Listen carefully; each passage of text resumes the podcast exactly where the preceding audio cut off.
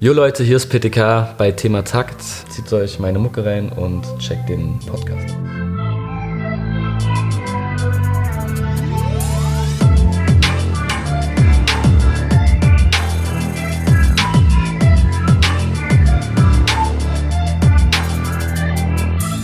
Ihr redet lieber über mein Vokabular, anstatt über das Problem. Mach ich den Scheiß hier halt nochmal. Weiß ich nur, was ändern wird, wenn's keine Nachfrage mehr gibt. Ich will das Kreuzberg meiner Eltern aus den 80ern zurück. In den Straßen, wo ihr heute Abend tanzen wollt. Herzlich willkommen zum Thema Takt Podcast. Mein Name ist Tobias Wilinski und in dieser Folge spreche ich mit dem Berliner Rapper PTK. Ich habe ihn vor zwei Jahren kennengelernt. Für Genius habe ich damals Maxim und Nico von KIZ interviewt. PTK war als Support-Act von KIZ dabei. Wie das eigentlich kam und wie es ist, vor tausenden Fans zu spielen, erzählt er im Verlauf der Folge. PTKs Album Ungerechte Welt kam am 30. Juni raus. In seiner Musik beschäftigt er sich viel mit gesellschaftlichen Problemen, Gentrifizierung, Polizeigewalt. Es geht also wieder um Politik, aber auch um den Umgang mit Fans, die sich mit PTK auf ein Foto treffen wollen oder warum er kein Smartphone hat. Ich wünsche dir viel Spaß beim Hören. Senat, alle verdienen dran, von wem bekommt ihr Kreuzberg? Uns bekommt ihr Hass, denn euch gehören die Häuser, aber uns gehört die Stadt. Von Hamburg nach München in den Pott und den Osten, befreit eure Blogs von den Bonzen. Ich bin der Letzte, meine Freunde und Familie mussten... PTK, herzlich willkommen zum Thema Takt Podcast. Hallihallo. Wir haben uns schon sehr lange unterhalten. Wir trinken schon den zweiten Tee. Ja, Also du trinkst Tee, ich habe Kaffee getrunken. Und äh, das ist auch meine erste Frage. Du bist nämlich Teekenner. Wie viele Liter trinkst du am Tag? boah, also ich trinke allgemein, also überhaupt Wasser und so. Ich trinke echt richtig viel, aber ich würde sagen Tee, also ein bis zwei Liter mindestens so. Also was heißt mindestens zwei Liter ist schon echt viel. Wenn ich aufstehe, ist das erste, was ich mache, ist Tee. Meistens so ein Kräutertee oder sowas äh, oder irgendwas so. so. Kein Energiekick dann. Nee, nicht, nicht ganz sofort auf leeren Magen. Äh, dann, wenn ich was gegessen habe, dann kommt dann irgendwann das. Auf den Mittag sonst was. Ich habe so ein paar Stammcafés, wo ich chille und sonst was. Und auch abends, nachts, wenn ich kreativ bin, das ist meistens eher nachts, trinke ich Tee dabei. So ein bisschen Koffein, um dich so wach zu halten und dann in so einen Modus zu kommen, wo du ein bisschen, weiß ich nicht, so zwischen müde und, und wach. Da ist irgendwo so ein Punkt, wo ich kreativ bin. Und du gehst jeden Tag ins Café? Nee, aber oft. Ich bin mehr so der, der Kaffee, Bar, sonst was Typ. So der, ich bin viel draußen, weil ich auch, ich koche gar nicht viel. Ich bin so, ich habe so ein, so ein draußen, also ich bin verwöhnt, Mann. Wir haben in Kreuzberg so viel gutes Essen für so wenig Geld. Und äh, ich bin einfach sehr oft draußen und esse und trinke draußen. Und deswegen, ich treffe ganz viele Leute draußen.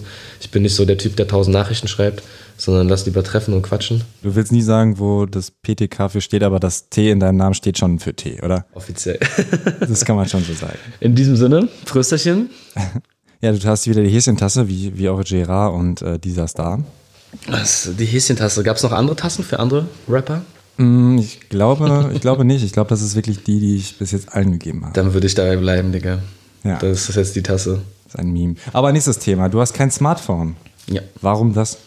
Mittlerweile mehr so als Standing tatsächlich. Am Anfang, äh, ich mache nicht einfach alle, was alle, was alle machen, mache ich nicht. So. Und irgendwie gab es auf einmal diese Zeit, wo jeder so ein Smartphone hatte, was irgendwie so, weiß ich nicht, so drei Monatsmieten kostet oder so. Das sehe ich halt nicht ein, so für ein Telefon so zu bezahlen. Und dann halt diese ganze Thematik, also Auge des Gesetzes, das ist halt so ein Song von mir, so, ne, Datenschutz, dies, das, bla. Ich finde ich halt so ein bisschen ähm, darüber zu reden, schreckt immer ganz viele Leute ab, weil die denken, hä, ich habe doch eh nichts zu verbergen und sonst was. Und am Ende des Tages, nee, Stimmt nicht, wir haben alle was zu verbergen.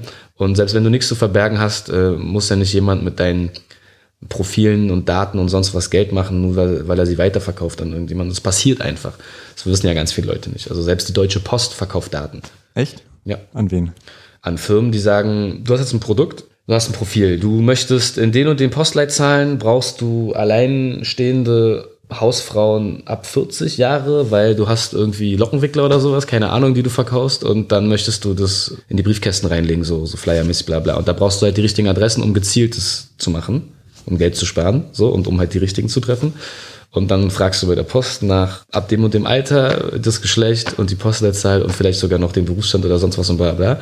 Und das ist schon vor Jahren, war das schon der Standard, dass die dann das verkaufen einfach. Und da konntest du dir tatsächlich, da gibt es so ein paar Reportagen drüber, kannst du dann im Internet und oder über irgendwelche Firmen kannst du dann dir so Preise schicken lassen. Kriegst du in dem Postleitzahlengebiet kriegst du 270 Adressen für 214 Euro oder irgendwie sowas. Und dann kannst du die kaufen. So eine Formate gibt's da. Und damit machen Firmen Geld zum Beispiel. Das passiert alles aufgrund von Daten, die sie ja sammeln. Durch, natürlich auch durch Cookies, durch wie deine Kartenzahlung äh, sich verhält, wenn du da ein Konto hast, durch, also alles, was du machst, digital hinterlässt der Spuren. Also hast du auch keine Payback-Karte. Eine Payback-Karte habe ich nicht, ich habe natürlich ein Girokonto. Aber ich habe kein Smartphone, äh, unter anderem aus diesem Grund, weil ich, ich meine, du kannst dich nicht ganz deren ver verwehren, du kannst nicht in den Wald gehen und da einfach alleine leben. Kannst du machen, aber wird halt schwer mit dem. Bock drauf. Habe ich, hab ich auch keinen Bock drauf, Digga. Also, aber wird halt auch schwer, dann so alles zu vereinbaren, was du sonst so machen möchtest in deinem Leben. Und das ist jetzt auch nicht meine Hauptmission, dass ich mich da so komplett gegen wehre. Aber wenn ich das machen kann, dann mache ich das halt. Und ich brauche kein Smartphone. Ich brauche nur ein Telefon, mit dem ich telefonieren kann. Mittlerweile hat das ja voll so, das eint ja ganz viele Dinge. Ne? Also zum Beispiel, ich habe auch noch einen MP3-Player. Wenn ich den raushole, sterben meine Freunde. Oh krass, wie lange habe ich keinen MP3-Player mehr gesehen? So, äh, weil das hast du ja in deinem Handy. Okay, Fotos, das muss ich ehrlich sagen, so Fotos unterwegs oder Videos, die Dinger haben mittlerweile krasse Kameras, so das ist echt was, was ich da positiv finde. Du brauchst halt, wie gesagt, theoretisch nicht mehr eine Digicam und einen MP3-Player und sonst irgendwas. Das hat ja alles vereint so. Das ist schon praktisch, aber ich selbst, ich bin eh schon jeden Tag im Internet, wenn ich zu Hause bin. Ich will auch nicht noch die ganze Zeit unterwegs im Netz sein so und diese ganze Scheiße da reinziehen, die ich mir so schon reinziehe, weißt du? Und ich denke halt, wenn es wichtig ist und ich bin halt auch wirklich eher der persönlichere Mensch, dann, dann telefonieren wir, Digga, so, dann, dann müssen wir uns nicht irgendwelche WhatsApp-Bilder schicken. Aber du hast jetzt auch kein Headset, ne? Kann dein, also ich, wenn ich telefoniere, dann äh, setze ich mir mal sehr bequeme Kopfhörer auf und dann gehe ich mal spazieren. Mhm. Aber das ist ja entspannter. Aber du musst dein, dein winziges Handy immer am Ohr halten, oder? Ja, tatsächlich, das nervt auch, aber ich mache es meistens wirklich mit Lautsprecher. Also ich mache Lautsprecher Echt? an, mache den Lautsprecher sehr niedrig und dann habe ich das quasi, wenn ich auf der Straße bin, rede ich manchmal so einfach. Achso. Einfach, also das kann man, wenn man es jetzt nicht sehen kann, so auf äh, Brusthöhe kann ich das Handy einfach halten und dann höre ich, was er sagt und da ich hier reinrede, alles entspannt so. Manchmal kann ich es auch einfach hinlegen, so. Also je nachdem, wo ich im Café bin, kann ich es so hinlegen und telefonieren. Das stört die Leute nicht. Oder wissen die gar nicht, dass sie auf Lautsprecher sind. Nö, also äh, ich habe generell so seit ein paar Monaten habe ich echt das Problem, aber nicht, es geht nicht nur mir so, dass der, dass der Empfang krass scheiße ist. Ich weiß nicht, was da passiert ist, welcher Satellit abgestürzt ist oder welche nordkoreanische Rakete explodiert ist, dass wir jetzt alle schlechten Empfang haben, aber irgendwie, äh, das merke ich gerade in Berlin. Ey, allein in meiner Küche, ich, hatte, ich wohne seit 100 Jahren in derselben Wohnung, ich habe seit ein paar Wochen in meiner Küche keinen Empfang mehr, von heute auf morgen. Ist einfach weg. Und das finde ich schon ein bisschen gruselig, dass da, ich weiß nicht, ob da die Leistung nachlässt vom Handy, vom Netz oder was auch immer da für eine Rolle spielt, keine Ahnung. Na, vielleicht, weil du, die, weil du es kritisiert hast, dass wir Satelliten ins All schießen. Und dann haben die gesagt, okay, dann Ey, das kann sehr viel gut Spaß sein. ohne. Das kann sehr gut sein. Also wir haben auch so, ich, ich bin ganz ehrlich, Digga, ich habe auch wirklich schon mit Leuten telefoniert, wo eigentlich sehr wahrscheinlich ist, dass die, äh, dass andere Leute in der Leitung sind und man hört das, ne? Man hört dann die komischsten Geräusche und äh, aber jetzt schweife ich ab. Also beim Telefon, das heißt ja nicht, dass du, weil du ein Smartphone, weil du was schreibst und sonst was, dass das Telefon sicherer ist. Ich will gar nicht wissen, wie viele Leute da mithören können. So. Ich finde selber, also wenn man sich mal vorstellt, ist mal ganz ehrlich, eigentlich ist es ja Hexerei. Du redest in so ein kleines Ding rein und irgendwo, ich habe mal, ich habe mal mit einem meiner längsten Freunde, der ist Koreaner, als er in Südkorea war, haben wir telefoniert und einfach so mit dem Telefonat festgestellt, wie krank das eigentlich ist, dass er gerade da ist und ich hier und wir uns einfach so hören, als ob wir gerade nebeneinander stehen. Das ist ja so voll normal für uns, aber ich finde das richtig geisteskrank, dass meine Stimme irgendwo reingeht und irgendwo anders rauskommt. Das ist Hexerei. Also, und, und dann ist es auch ohne ein Kabel ohne so, oder sowas. Ne? Das geht ja einfach durch Wellen. Und dann können die Wellen, Wellen natürlich auch von jedem anderen ja eigentlich abgehört werden. Also eigentlich ist Telefon jetzt auch nicht die sicherere Variante. Es ist einfach nur die persönlichere. So, deswegen bin ich dann bei einem normalen Handy anstatt bei einem Smartphone. Aber du bist dann auch nicht so, dass du sagst, okay, lass, lass, lass im Café treffen, aber lass dein Handy zu Hause, damit wir nicht abgehört werden. Das sind meistens Leute, die sich mit mir treffen für bestimmte Dinge. Echt? Die sind so drauf? Ja, tatsächlich. Also ähm, ich habe Freunde, also ich selber, ich habe mit Drogen jetzt nichts am Hut in dem Sinne, dass ich die konsumiere oder verkaufe oder so. Ich habe Freunde, die das tun, die sind nicht so vorsichtig wie Leute, die politische Sachen machen. Wo dann Akku raus und einmal am Block laufen und sowas und keine Ahnung. Und das Lustige ist, das hat auch oft Hand und Fuß, weil das gab es auch schon, dass dann, wenn du zu lange an einem Ort stehst, dich mit bestimmten Leuten getroffen hast, dann auf, das kommen auf einmal drei Zivilbullen vorbei, also die, die, die dich auch nur komisch angucken, die du natürlich aber erkennst anhand von Headset in einem Ohr und sonst, also so, so Kabel kommt da raus oder keine Ahnung. Und dann denkst du manchmal schon, du bist im falschen Film so mäßig, aber äh, um das mal gleich hier abzudingsen, ich bin jetzt nicht der, der in irgendeiner Gruppierung ist oder so, wo sowas passiert, aber ich habe auch schon solche Leute in meinem Umfeld für Freunde von dir. für Dinge, für Sachen, für Ja. keine Ahnung. Ich trete ja bei ganz vielen Dingen auf und äh, kenne ganz viele Menschen und da kommt auch mal sowas vor. Das ist aber wirklich so, das musste ich auch erstmal am Anfang habe ich es nicht so ernst genommen und dann habe ich mir so ein paar Sachen da erzählen lassen und so und dann macht das alles schon Sinn, so, weil wenn du halt wirklich Leute kennst, die ja, also auch schon überführt wurden aufgrund von Telefonaten oder von Nachrichten oder sonst was und so, dann, dann ist krass, was das eigentlich für, eine, für ein Gefahrending ist. Also diese Überführt meinst du jetzt verurteilt? Einfach nur aufgrund von einem, dass ich irgendwas gesagt habe? Das geht? Ja, also was, ja, also so, ja, das geht, das geht sowieso, klar, wenn du, wenn du, wenn du am Telefon was, das, das gibt's ja in jedem Kriminalfall, sonst was. Aber auch einfach, dass du dich, ähm, ja, wie sagt man das denn jetzt? Äh, cool. Sagen wir es mal, äh, ähm, Natürlich kannst du auch, ich könnte jetzt auch telefonieren und sagen, ich habe gerade 100 Leute umgebracht. Und am Ende des Tages heißt ja nicht, dass ich dann verurteilt werde. Ich muss es auch gemacht haben, so, ne? Äh, es muss ja ein Beweis sein für irgendwas. Das ist keine Story aus deinem Leben. Nein. Aber äh, ich meine jetzt nur, nicht nur, nur weil du es am Telefon sagst, ist es ja nicht, dass du dafür verurteilt wirst. Es muss natürlich auch schon ein Verfahren gegen dich geben und sonst was. Aber gerade bei Leuten, die bestimmte Dinge tun, ähm, wo die vielleicht schon auf dem Kicker sind, dann äh, sollte man das schon machen und nicht umsonst wurde vor kurzem, ich weiß nicht, ob du das mitbekommen hast, ähm, das ist am selben, war das derselbe Tag wie die gleichgeschlechtliche Ehe? Ich bin mir gerade nicht mehr sicher, die wurde ja durchgeboxt und am selben Tag, glaube ich, wurde so ein Gesetz ja beschlossen, wie zum Beispiel, das zum Beispiel einschließt, dass es keine SIM-Karten mehr verkauft werden können. Es kann, es kann keine SIM-Karte mehr verkauft werden ohne äh, Namensregistrierung. Du kannst keine anonymen SIM-Karten mehr verkaufen und oder oder kaufen. Also die musst du dir jetzt, weiß ich nicht, wahrscheinlich irgendwo im Ausland besorgen oder so. Und das ist sowas, was so medial gar nicht so durch die Decke gegangen ist. Aber der einzige Grund, warum es sowas gibt, ist ja nur Kontrolle. Weil dieses, egal ob du jetzt Drogen verkaufst oder irgendwas anderes machst, jeden Monat die SIM-Karte wechseln und das Handy wechseln, erschwert halt krass Ermittlungsarbeit, ne? Und ähm, wenn alle SIM-Karten namentlich registriert sind, ist das Ganze schon mal viel einfacher. Und wenn du die Leute dann noch abhörst, dann hast du halt schwarz auf weißen Beweis, theoretisch. Hm. Und so sind wir schon gerade bei diesem ganzen gläsernen Kontrollapparat. Gut, ich würde jetzt nochmal das Thema, das Thema krass wechseln. Ich würde nämlich eigentlich erstmal gerne äh, in deine Biografie ein bisschen gehen. Mhm. Und äh, du sagst, dass du sehr früh alleine gewohnt hast. Wann und wieso? Also sehr früh ist ja relativ, ne? Also im Vergleich zu, zu vielen anderen Leuten. Ähm, so mit 17, 18 bin ich ausgezogen. Und einfach, meine Familie ist aus Berlin weggezogen und ich wollte nicht mit.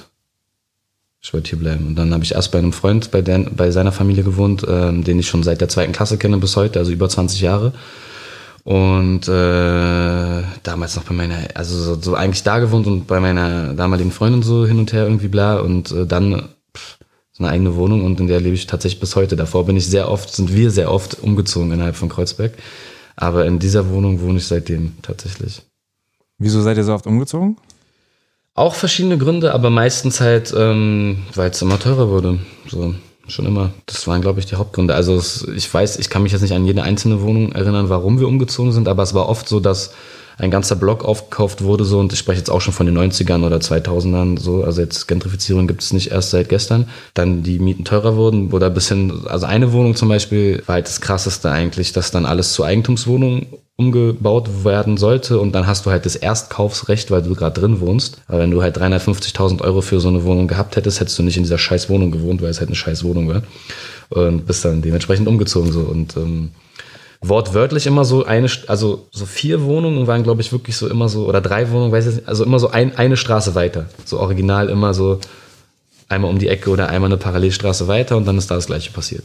Und du rappst auch, ich will das Kreuzberg meiner Eltern aus den 80ern zurück. Also wie war das oder wie stellst du das vor und warum willst du es zurück? Ähm, also das kenne ich natürlich, so auch wenn ich Ende der 80er auf die Welt gekommen bin, kenne ich das ja eher äh, oder nur aus Erzählungen, da kann ich mich nicht dran erinnern. Ähm, ich habe mir sehr viele tatsächlich äh, Bücher reingezogen oder, oder Text oder sonst was dazu, zusätzlich zu dem, was ich halt aus Erzählungen kenne und es gibt auch Dokumentationen darüber. Aber es gibt einfach sehr viele Zeitzeugen, so wenn du es so willst, also quasi alle Eltern von allen Freunden von mir sind Zeitzeugen, äh, meine Eltern. Oder halt ältere Brüder von, von Freunden oder irgendwas. Und äh, aus diesen ganzen Erzählungen und diesem Spirit, der ja auch noch bis in die 90er und so weiter theoretisch noch da war. In den 80ern war es natürlich nochmal anders wegen der Mauer. Kreuzberg war an der Mauer. Und das war sowas, wo sehr wenig Leute wohnen wollten. Viele leerstehende Häuser gab es, durch, äh, wo, die auch nicht bewohnbar gemacht wurden, von den Spekulanten kann man sagen, von den, von den Eigentümern. Und daraufhin hat sich ja diese ganze Hausbesetzerszene entwickelt. Also Instandsbesetzung gab es schon in den 80ern. Da gab es, glaube ich, zu einer, also ich glaube, ich will jetzt nichts falsch sagen, aber ich glaube, es gab gleichzeitig so 160 besetzte Häuser oder irgendwie sowas. Der Spirit, den du dir da, also wenn du dir da, wenn, du kannst ja auf YouTube irgendeine Doku, wirst du finden, so.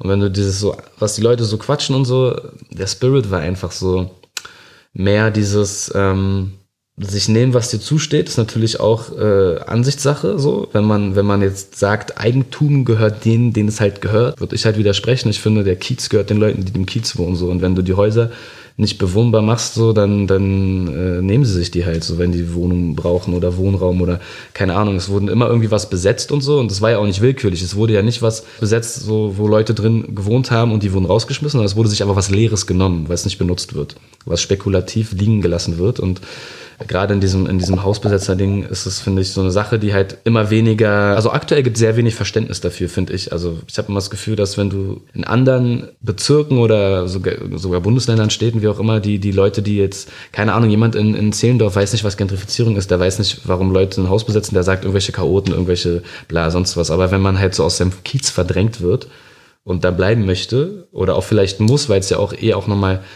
darf man auch nicht vergessen, Kreuzberg war damals auch, und es ist heute halt nicht mehr wirklich, ähm, so ein, so da haben halt wirklich die Ärmsten gewohnt. So. Es war immer ein Arbeiterkiez. Und, Ärmer als Neukölln?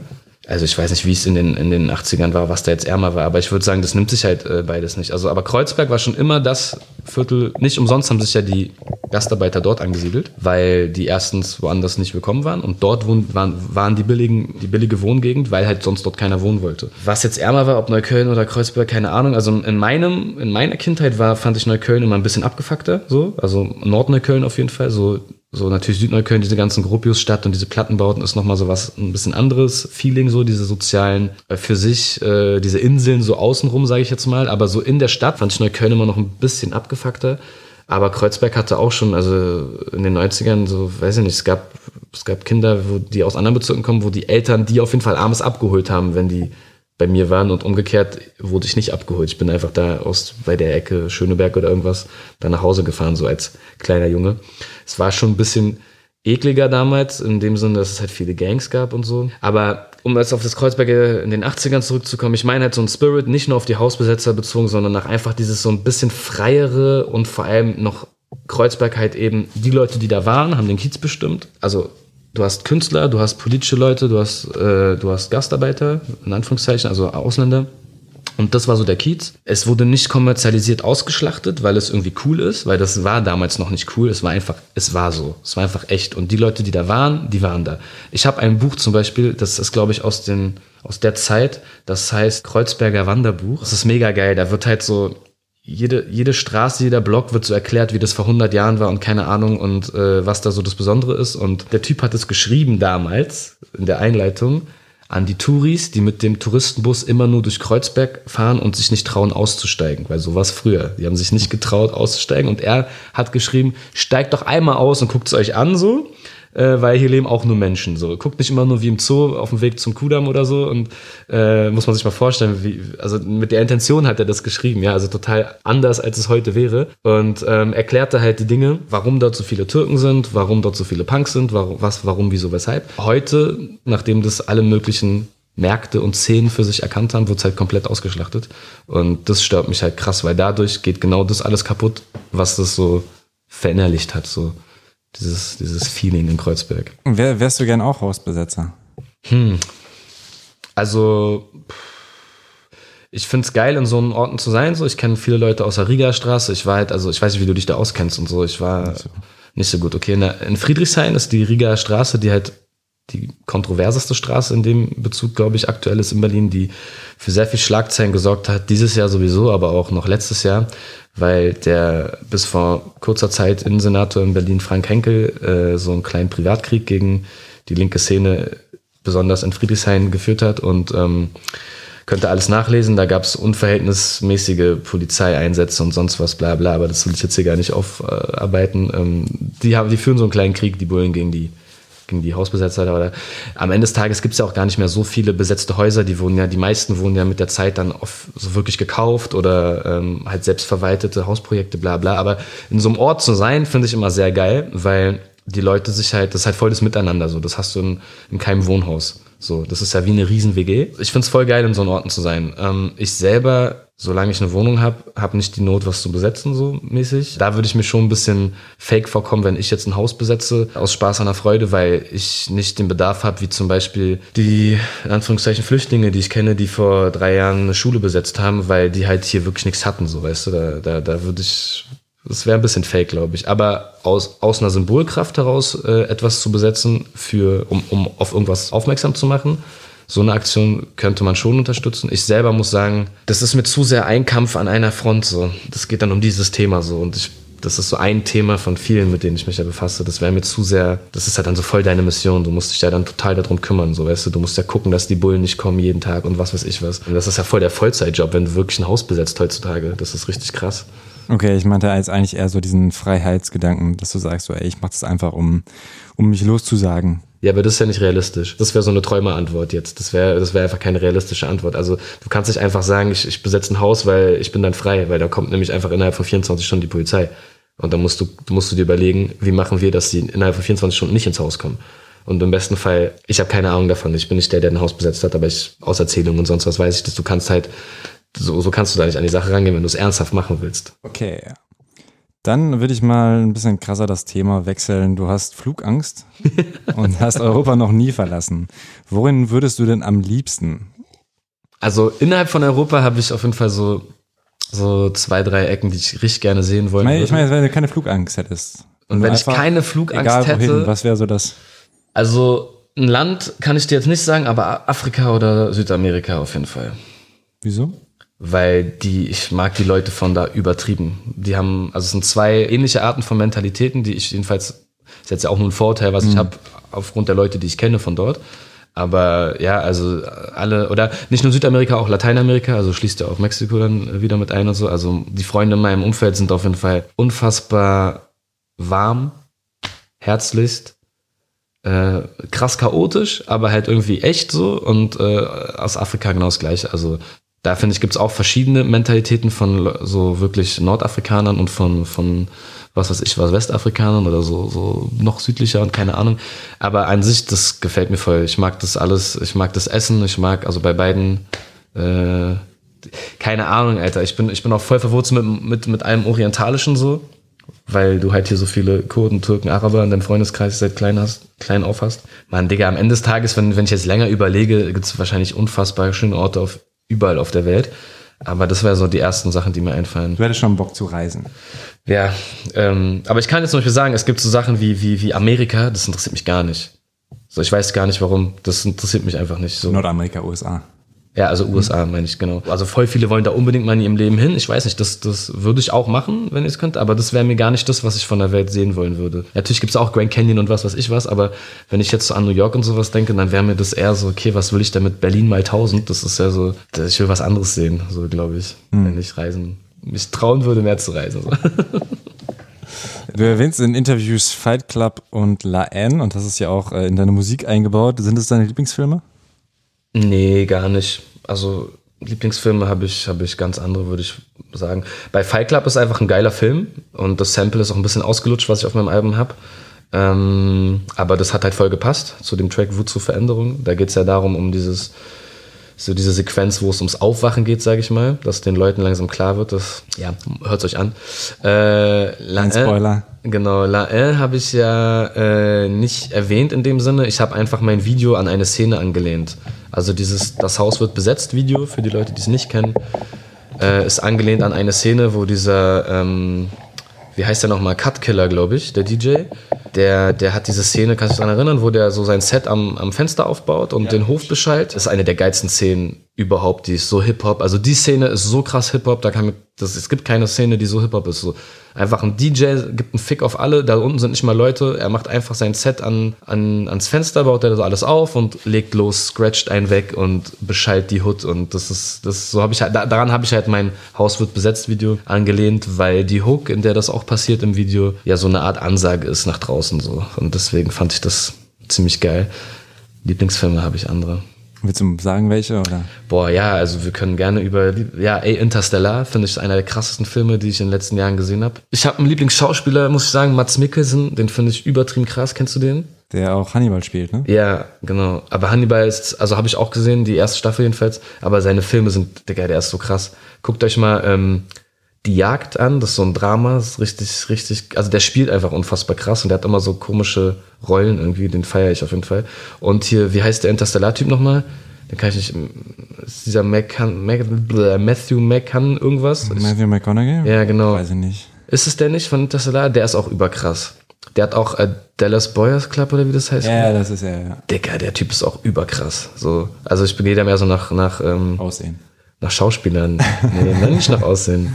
Nach Schauspielern, Alter. Ich weiß nicht, der Lieblingsfilme, Digga, das gibt's, gibt's ganz viele. Aber Interstellar fand ich krass, weil der hat meinen Kopf gefickt. Der ist wirklich so. Hast du den gesehen? Ja, aber ich verwechsel ihn vielleicht. Ich dachte, das wäre der mit Sandra Bullock. Nee, das ist irgendwie. Oh, du meinst so. Gravity oder sowas? Ja, ja, stimmt. Nee, nee, nee, der ist, der ist Rotze im Vergleich. Dick. Interstellar ist, die suchen einen Planeten, bla bla, und dann geht's um Zeit einfach. Und am Ende ist Zeit diese Dimension, die. Mann, Alter, guckst dir an. Ja, das das klingt zu kompliziert. also es ist aber unfassbar, also ist unfassbar krass. wirklich. Okay, ist das, ja, das reicht ja schon ein Filmtipp. Ähm, ich würde nämlich jetzt gerne über Musik reden. Gerne. Ähm, wie bist du an deine ersten Alben rangegangen und wie hat sich deine Arbeitsweise verändert? Also du hast jetzt ja, du hast zwei EPs und ein Album vor deinem jetzigen rausgebracht, richtig? Das erste kam 2010 und da sind jetzt ja sieben Jahre vergangen, da hat sich bestimmt viel verändert, oder?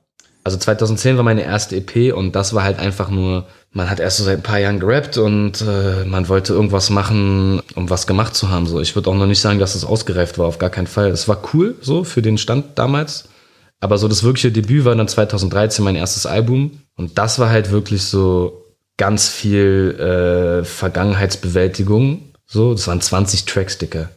Also, wer macht sowas? So, ich wollte, ich wollte übrigens wieder 20 Tracks machen. Ich habe dann nur 17 gemacht jetzt, so, weil ich bin ein bisschen behindert bei sowas. Ich will immer so. Ich denke mir so, wenn du eine CD kaufst, dann mach die voll und mach die geil und so. Dann gibt's andere, die sagen, mach mal fünf Tracks runter, dann ist es ein geiles rundes Album, aber hat alles seine Berechtigung, weiß ich nicht. Äh, also ich würde sagen, am Anfang so, vor allem bei dem, bei dem ersten Album Typisch Deutsch hieß das, 2013 kam das raus, war das so ganz viel, so was bis dahin geschah, so. Hauptsächlich so erlebtes, so einfach erzählen, so. Und warum das, warum du das erzählst. Ne? Ich erzähle ja Sachen aus dem Grund, so. ich erzähle es ja nicht, weil es cool ist. So. Und ähm, das Album jetzt ist, würde ich immer sagen, es sind eher Meinungen und Gedanken. Auch ganz viel Erlebtes, aber es geht mehr darum, seine, sein, ähm, ja, wie kann ich das sagen? Also ein Kumpel von mir, äh, Michael, der auch äh, meine DVD gemacht hat und ein Video von mir, äh, schöne Grüße, der hat das ganz geil äh, mal zusammengefasst. Der meinte am Anfang, auch meine erste EP hieß ja Keine heile Welt. Das war so mein Mikrokosmos. Und jetzt sind wir bei Ungerechte Welt. Das ist, da geht's ja um, um was ganz Großes. So. Und so hat sich das mit der Zeit verändert. Also sowohl die Themen, die mich beschäftigen, sind größere Themen. Ich glaube, jetzt will ich mehr Denkanschlüsse geben und früher wollte ich mehr einfach nur mich auskotzen. So. Es ist eine Mischung aus beiden schon immer.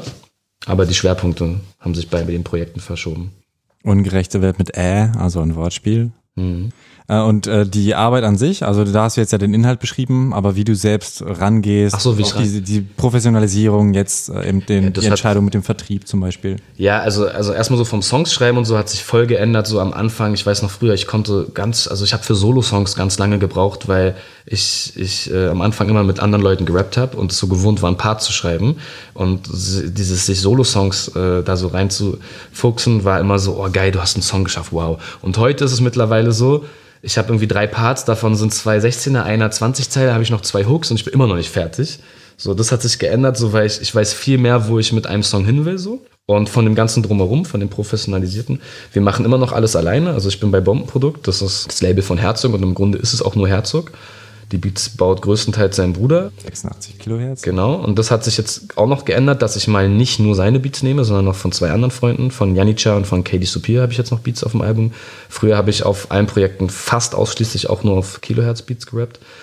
Und aber das ganze Organisatorische und so, also wir, wir kümmern uns echt um alles selbst. Außer jetzt bei dem Album haben wir noch Distri als Vertrieb am Start gehabt, dass die halt das Ding in die Läden packen so und ähm, da so ein bisschen helfen, so mit der Kommunikation, mit dem Presswerk und was weiß ich was. Und ähm, aber im Grunde so, wir sind einfach geübter, indem wir wissen viel mehr, was, ja, am Anfang, wir wussten, Herzog und ich hatten nicht mal eine Ahnung, wie man, wie man, wir hatten keinen Mensch, der ein Video dreht. Hat Herzog eine Kamera gekauft, haben wir mein erstes Video, hat er gedreht. Und meine ersten drei, vier Videos haben, haben wir so mit, mit Freunden gemacht. So mittlerweile wissen wir nicht, welchen Videomenschen wir fragen sollen, der sowas gut macht, wenn man so viele kennt. Aber ja, das hat sich einfach geändert so. Aber im Grunde sind es immer noch wir und wir machen alles selbst und ich würde sagen routinierter, gezielter, mit einer klareren Vision vielleicht so. Was übernimmst du denn? Ähm, also nimmst du auch Aufgaben, die nicht mit dir zu tun haben, oder kümmerst du dich quasi darum, Musik zu schreiben, die rauszubringen? Wie meinst du das? Also du meinst ja, also die Labelarbeit, sage ich mal, Mhm. oder ist es gar nicht so krass, dass man, dass man merkt, dass man bei einem Label arbeitet, sondern eher, wenn du was rausbringst, dass du dann merkst, ah, okay, stimmt, wir bringen das ja raus und wir haben jetzt so ein bisschen die Strategie mit den, mit den Also ganz ehrlich, Digga, ich weiß gar nicht, was Labelarbeit heißt. Also Labelarbeit heißt bei mir, so blöd es auch klingt, am, am Anfang hieß es sowas, also Herzog nimmt mich nicht nur auf, sondern er, ähm, er organisiert mir auch denjenigen, der das mixt und mastert oder er kümmert sich darum, mir, also weil ich einfach keine Kontakte hatte, sonst was, hat er auch viel Kontakte, die er aber auch erst kurz vorher sich erarbeitet hat, so, dass er mir jemanden bringt, der ein Video dreht oder sonst was und bla. Und äh, ansonsten ist der Großteil der Labelarbeit, dass er das Finanzielle vorstreckt, weil ich kein Geld für sowas habe. Mittlerweile ist auch gerade bei dem Album habe ich mehr denn je alleine gemacht. So, also er hat mich immer noch aufgenommen, ist sein, sein Studio und er ist sozusagen der, der ausführende Produzent. Aber diese ganzen kreativen Nebenprozesse, die nicht nur Einrappen sind und also Texte schreiben und Einrappen, die habe ich größtenteils alle selber also selbst die Videos sind äh, zum größten Teil äh, meine Ideen gewesen, wo ich dann mich drum gekümmert habe, wer was umsetzt und so weiter. Äh, nicht bei jedem Video. Es gab eins, das war nicht meine Idee, aber das meiste ist aus meinem Kopf so und Hast auch Regie gemacht ein bisschen. könnte man so sagen, Alter. Ja, tatsächlich. Also, aber es gibt auch äh, äh, Videos, wo ich einfach die Idee habe und ich weiß, wie es aussehen will, aber ich gebe es dann demjenigen und sag, ich will genau dein Auge, also mach du die Regie und wie. Jein. Also ich habe überall meinen Senf dazugegeben und ich habe den, den gr- größten Input reingegeben und ähm, das hat sich auf jeden Fall auch geändert und ich weiß nicht, was ein Label sonst macht, Digga. Ich war nie bei einem Label. Ein Label wird wahrscheinlich sich hinsetzen und sagen, wir müssen uns jetzt eine Strategie ausdenken, wie wir dich da und da platzieren, um das und diese ganze Marketing, Marketing-Scheiße, da setzen wir uns natürlich auch mit auseinander, aber das ist eigentlich mehr so untergeordnet statt übergeordnet. Also das Übergeordnete ist bei uns einfach die Mucke. So Phrasendrescherei-mäßig das jetzt auch klingt, weil das wahrscheinlich jeder sagt, aber das ist wirklich Fakt. Wir setzen uns jetzt nicht hin und gucken, wie wir mein Instagram-Game ankurbeln oder irgendwie sowas. Wie kam es denn, dass du KZ als Support hattest? Nee, Also, ja. Das ist ja geil, ne? Ey, Digga, dann, dann wäre meine Tour wahrscheinlich äh, direkt ausverkauft, wenn das passieren würde. Möglicherweise, Mhm. ja. Nee, wie kam kam's, dass du Support von KZ warst? So. Ich kann es dir einfach erzählen, es- es, wie es abgelaufen ist. Ich kenne die Jungs jetzt schon ein paar Jährchen. Ich kann jetzt gar nicht genau sagen, seit wann, aber man hat sich mal irgendwie über verschiedene Ecken kennengelernt und Sadi Gent, der auch bei meinem Label ist und mit dem ich angefangen habe zu rappen, der war irgendwie ganz dicke mit denen, weil der hat mal ein Praktikum bei Landstreicher gemacht. Das ist deren Booking und sowas, Agentur, glaube ich. Irgendwie hat man sich dann kennengelernt und bla bla. Und anscheinend feiern die, was ich mache, so. Und damit hat man aber nie, da hat man nie so krass drüber geredet. So. Die haben mich alle irgendwann mal live gesehen und so fast jeder von denen hat mir irgendwie Props gegeben, Digga. Das ist cool, das, das kannst du noch anders machen. So, ich weiß zum Beispiel, Maxim hat mich mal, da waren wir mal Vorgruppe von Orgi, das ist schon echt lange her, so 2012 oder so. Und danach hat Maxim zum Beispiel gesagt, dass er das ganz geil fand, wie ich gerappt habe, aber ich habe noch zu viel auf den Boden geguckt. Und das stimmt auf jeden Fall auch. Oder Tarek hat mal, oder auch Silian hatten auch mal richtig Props gegeben nach dem Motto, ey Digga, wusste gar nicht, dass du, dass du live so abgehst und so. Also anscheinend hat das mal bei denen so Spuren hinterlassen irgendwo und ähm, die können was mit der Mucke anfangen. Und wie es dann wirklich dazu gekommen ist, war folgendes. Äh, während die ihr Album gemacht haben, Hurra, die Welt geht unter, waren Sadi und ich ein paar Mal im Studio bei denen. Aber gar nicht, um Musik zu machen, sondern einfach irgendwie, keine Ahnung, Tarek meinte, komm mal rum, irgendwie bla, hat uns irgendwie eine Hook gezeigt und so und was weiß ich was. Ich kann mich zum Beispiel noch erinnern, dass mir mal diesen Hurra, die Welt geht unter Titelsong, glaube ich, haben die mir mal gezeigt, da hatte Maxim noch einen anderen Part. Also wir waren so bei der Entstehungsgeschichte, waren wir ein paar Mal im Studio. Dann hat irgendwann mal Herzog tatsächlich auf Vollsuff, äh, hat er, glaube ich, mal, da waren wir in einer Bar alle und ich bin irgendwie reingehauen. So, und Herzog hat dann Tarek irgendwie auf seinem Suff so ein bisschen angefangen, ey Digga, warum, hast, warum habt ihr die Jungs da nicht aufs Album gepackt? So mäßig so. So Herzog so einen auf so, ich würde das niemals verlangen, weißt du, so. Und äh, Herzog hat einfach nur so auf Suff mal sowas gesagt und dann hat Tarek wohl so rausgehauen, ja, ähm, ja, keine Ahnung, aber wir wollten ja vielleicht PTK als Vorgruppe nehmen. Irgendwie sowas. Und dann war so, ach so, okay, cool. Und das hat er mir dann am nächsten Tag erzählt. Dann war ich so, was, Alter, echt jetzt und so. Und dann habe ich das so ein bisschen irgendwie nie direkt von den Jungs erfahren, aber irgendwie so stand es so im Raum über ein paar Ecken. Und dann habe ich die einfach eines Tages mal angerufen. Da waren die, glaube ich, gerade auf dem Weg zu irgendeinem Festival. Und habe Tarek angerufen und meinte, Dicker, jetzt mal Hand aufs Herz. Irgendwas mit Vorgruppe, wie sieht's da aus und so. Und dann war er so, ja, kannst du dir das vorstellen? So? Und ich so, was- Ja, klar. Also, als ob die sich nicht mal trauen zu fragen oder so. Das irgendwie, ich weiß auch nicht, ob das jetzt auf diesen Druck, weil Herzog gepöbelt hat, so entstanden ist oder so, aber irgendwie haben sie drüber nachgedacht und wenn man sich die Jungs anguckt, nehmen die ja immer Leute aus ihrem Umfeld oder die sie feiern und so. So wurde es irgendwie eingetütet so und dann war ich der Vorgruppe. 2015 im Dezember war das, glaube ich, so bei 14 Konzerten. Das war unfassbar krass. Das ist Herzog fucking Shook Knight. Oh, sag das nicht, Alter. Nachher wird hier noch irgendeiner erschossen oder so. Ähm, nee, Äh, ja, er hat sogar einfach so, das ist dann wirklich so, ich würde das niemals machen. Ich würde niemals sagen, ey Dicker, so, wie sieht's aus? Weil ich, ich, ich weiß nicht so, ich bin so Ich ein. kann es, glaube ich, besser für andere machen. Ich kann eher sagen, so, ey, nimm ihn doch, als wenn ich, ey, Das- nimm mich doch. das ist genauso auch- wie wenn ich irgendwas erzähle, was witzig ist. Ja. Ey, weißt du, was ich gestern erzählt habe? Das ist halt auch nicht lustig, wenn ich sage, ey, weißt du, was du gestern, oder was er gestern. Ja, ja, ja, klar. Das ist halt so ein bisschen das Ähnliche, glaube ich. Kann, kann schon gut sein. Also, plus, er hat es vielleicht nüchtern auch nicht gemacht. Also, er, er hat betont, dass er sehr besoffen war. Aber im Endeffekt, ja, es sollte so sein. Es hat alles dann dadurch geklappt. Vielleicht hätte es auch anders ergeben. Vielleicht hätten die Jungs mich ja auch gefragt. Keine Ahnung.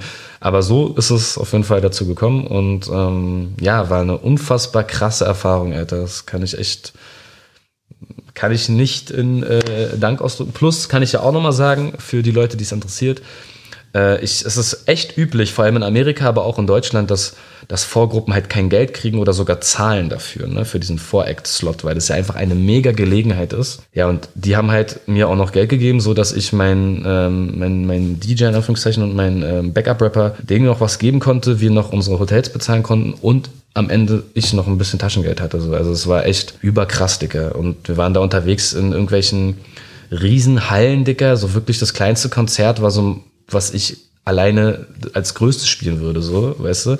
Und du hattest im Durchschnitt immer so deine 2.000 bis 5.000 äh, äh, Zuschauer und in Berlin waren es 9.000 und Wahnsinn, geisteskrank, irgendwie drei, fünf Sterne-Köche, die, die Essen gemacht haben, was ich nie wieder essen werde, jetzt ohne Spaß. Das ist so meine Standardanekdote, die ich immer erzähle, Alter. Das Krasseste war dann, als ich irgendwann wo auf der Hälfte der Tour Maxim fragt, ey, wie macht ihr das mit eurer dreckigen Wäsche? Und so, er sagt, ja, wir haben doch einen Runner. Ich sag, was? So, ja, da hast du einfach so einen Typen, Digga, dem gibst du einfach deine Dreckswäsche, der kommt in der Stunde wieder, alles duftet nach Blumen und ist frisch gewaschen. Und ja, ich habe jeden erstmal angerufen und gesagt, dass hier gerade jemand meine Wäsche wäscht. Das war so Puff Daddy-Scheiße. Weißt du, da hast du dich echt schon so abgespaced gefühlt. Und so Off-Days, so, also einen Tag Pause in irgendwelchen, in irgendwelchen Thermenhotels, Wellness-Hotels, in chillst in irgendwelchem Blubberwasser. Also, das war echt völlig verrückt. Völlig verrückte, äh, abgespacede Erfahrung so. Und wie gehst du mit, also welche Gefühle hast du jetzt, wenn du an deine erste eigene Tour denkst?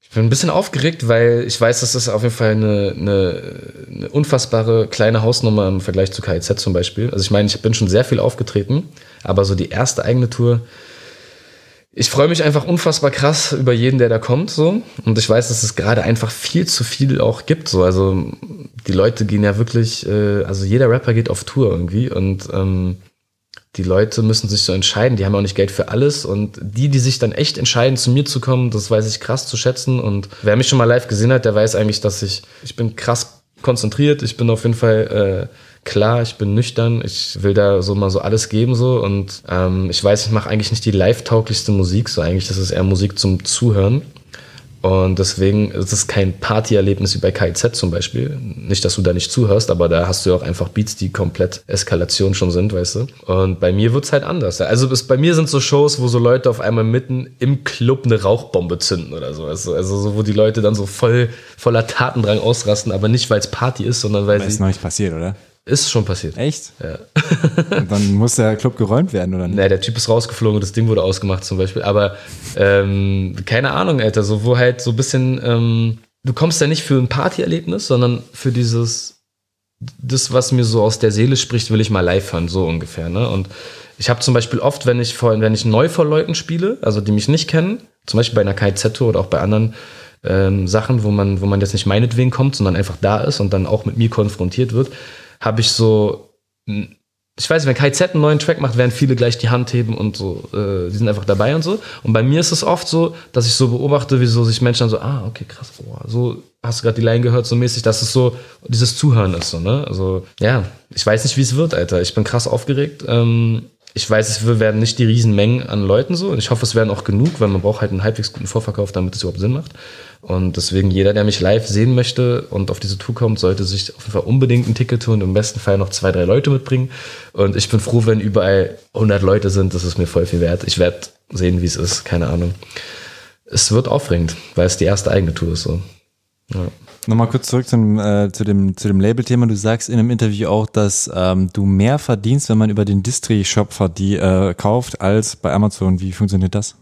Ich mag das gar nicht so krass über dieses Geldthema zu reden, aber gerade in diesem, mit diesen ganzen Boxen und sonst was, in diesem ganzen Scheiß-Zeitalter, in dem wir da gerade sind. Also es geht ja ganz krass um die Charts. Und dann geht's einfach um Geld, weil die Charts in Deutschland ja nach Umsatz gehen und nicht nach Einheiten. So. Wenn man dann darüber redet, haben mich echt Leute angeschrieben, ich weiß nicht, ob das halt an meinem Klientel liegt. Viele sagen halt, ich will nicht bei Amazon bestellen, weil das ist ein Scheißverein so. Dann sage ich, ja, verstehe ich. Und dann fragen die mich, ja, wo kann ich dich denn so supporten, dass du am meisten davon hast? Und dann ist es halt einfach so, dass ich bei Distri, bei unserem Vertrieb, die haben auch einen eigenen Shop, dass ich da am meisten verdiene, so vom Deal her. So. Also wesentlich mehr kriege ich da an der CD, als wenn es bei Amazon oder bei Mediamarkt oder so weggeht. Das ist immer unterschiedlich, das liegt halt einfach an verschiedenen Dingen. Ja, Amazon ist eigentlich so, Digga, ist halt so der Marktführer und dann haben die, die haben einfach eine ganz andere Position. So, die können halt sagen, ey, okay, du kannst halt sagen, dass du 8 Euro willst, zum Beispiel, da wird deine CD bei Amazon aber auch mindestens 18 Euro kosten. Und diese 8 Euro sind ja auch nicht in meine, Ta als Beispiel jetzt, sind dann auch nicht komplett in meiner Tasche. Ich glaube sogar, mein Album kostet 18 Euro, aber ich glaube, ich kriege da auf gar keinen Fall 8 Euro. Ich glaube, ich weiß gar nicht, wie viel ich da kriege, jetzt aus dem Kopf, aber äh, das, was ich kriege, muss ich auch nochmal mit ganz vielen Köpfen teilen, so am Ende des Tages. Deswegen ist auch dieser Schritt, in die Läden zu gehen, ist nicht finanziell unbedingt für deine Tasche der bessere. Also wenn du independent gehst, so wie wir es vorher auch gemacht haben, ich habe jetzt sieben Jahre lang quasi meine Mucke, haben wir es nur über unseren eigenen Online-Shop und auf Konzerten verkauft. Wenn du es über die, über die Läden gehst, hast du halt einfach nur diesen Vorteil, dass es viel mehr Leute erreicht. Letztendlich ist das Album jetzt gerade auch einfach meine Visitenkarte, die ich jetzt sagen kann, guck mal, ich rap schon eine Weile, jetzt ist das mein erstes Album im Laden, so meine vierte CD und äh, ich bin bei keinem großen Label oder irgendeiner krassen Struktur drin.